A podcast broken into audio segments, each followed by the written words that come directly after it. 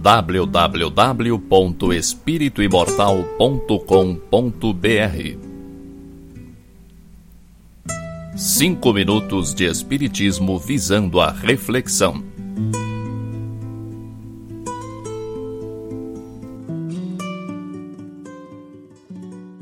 O Espiritismo é repetitivo ao afirmar que vivemos em um planeta de provas e expiações. Quantas vezes você já ouviu isso? Muitas, com certeza. Dependendo da leitura, ou palestra, ou aula, chega a ficar martelando na cabeça da gente. Provas e expiações, provas e expiações, provas e expiações. Como fugir dessa verdade? Não há maneira. Aliás, não devemos fugir de verdade alguma, mas olhá-la nos olhos e enfrentá-la na maioria das vezes, a fera não é tão assustadora quanto parece. As informações da espiritualidade superior dão conta de que estamos nos encaminhando para uma promoção planetária. A Terra está se transformando num planeta de regeneração, e já não era sem tempo. Mas a verdade é que nem tudo são flores no planeta azul. Esforçamo-nos para nos melhorar, para realizar e vivenciar a igualmente muito falada reforma íntima para pensar positivo, mas nem por isso os problemas deixam de existir. O que muda, e isso é o fundamental, é a nossa postura frente aos problemas. Não os tememos, enfrentamo-los. Não damos a eles importância maior do que realmente têm. Talvez o principal seja não dar força a eles, e essa força é dada por nosso pensamento, quando focamos neles. Onde está nosso pensamento, está nossa energia, isso é fato. Existem muitos pregadores da verdade para os mais diversos gostos e temperamentos.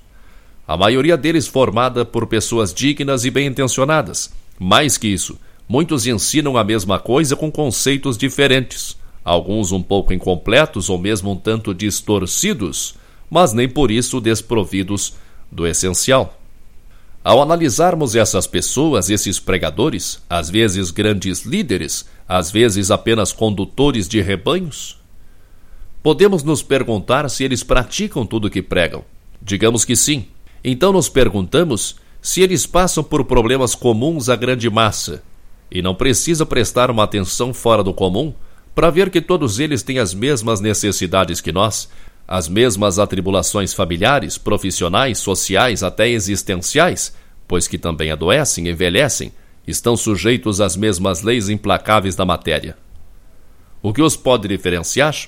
O que nos distingue realmente uns dos outros é a maior ou menor sujeição às leis espirituais e morais.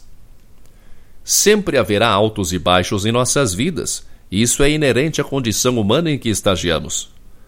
Por mais alto que consigamos erguer nosso pensamento, por mais positiva que tornemos nossa visão da vida e de tudo que nos cerca, não estamos no mundo sozinhos, precisamos uns dos outros. Todos temos dívidas a saldar, lições a tomar, deveres a cumprir, imposições pessoais irrevogáveis. O que você acha disso? Gostaria que fosse diferente? Às vezes preferiríamos que o fardo fosse mais leve, o caminho mais curto, a estrada menos íngreme. Mas então aprenderíamos o que precisamos aprender? Daria tempo de entender o que não entendemos?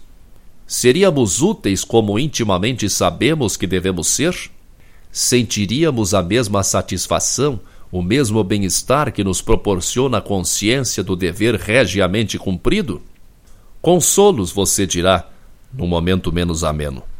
Mas quando a poeira baixa e você vê novamente o horizonte, você sabe que não se trata de simples consolos.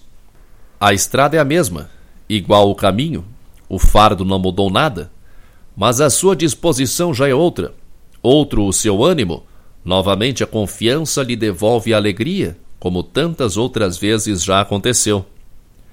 A diferença é que você vai se fortalecendo, aumentando a resistência, ganhando experiência, e os ombros já não sentem tanto o peso, e há menos buracos na estrada, e até o caminho parece que diminui. www.espirituimortal.com.br Cinco minutos de Espiritismo visando a reflexão.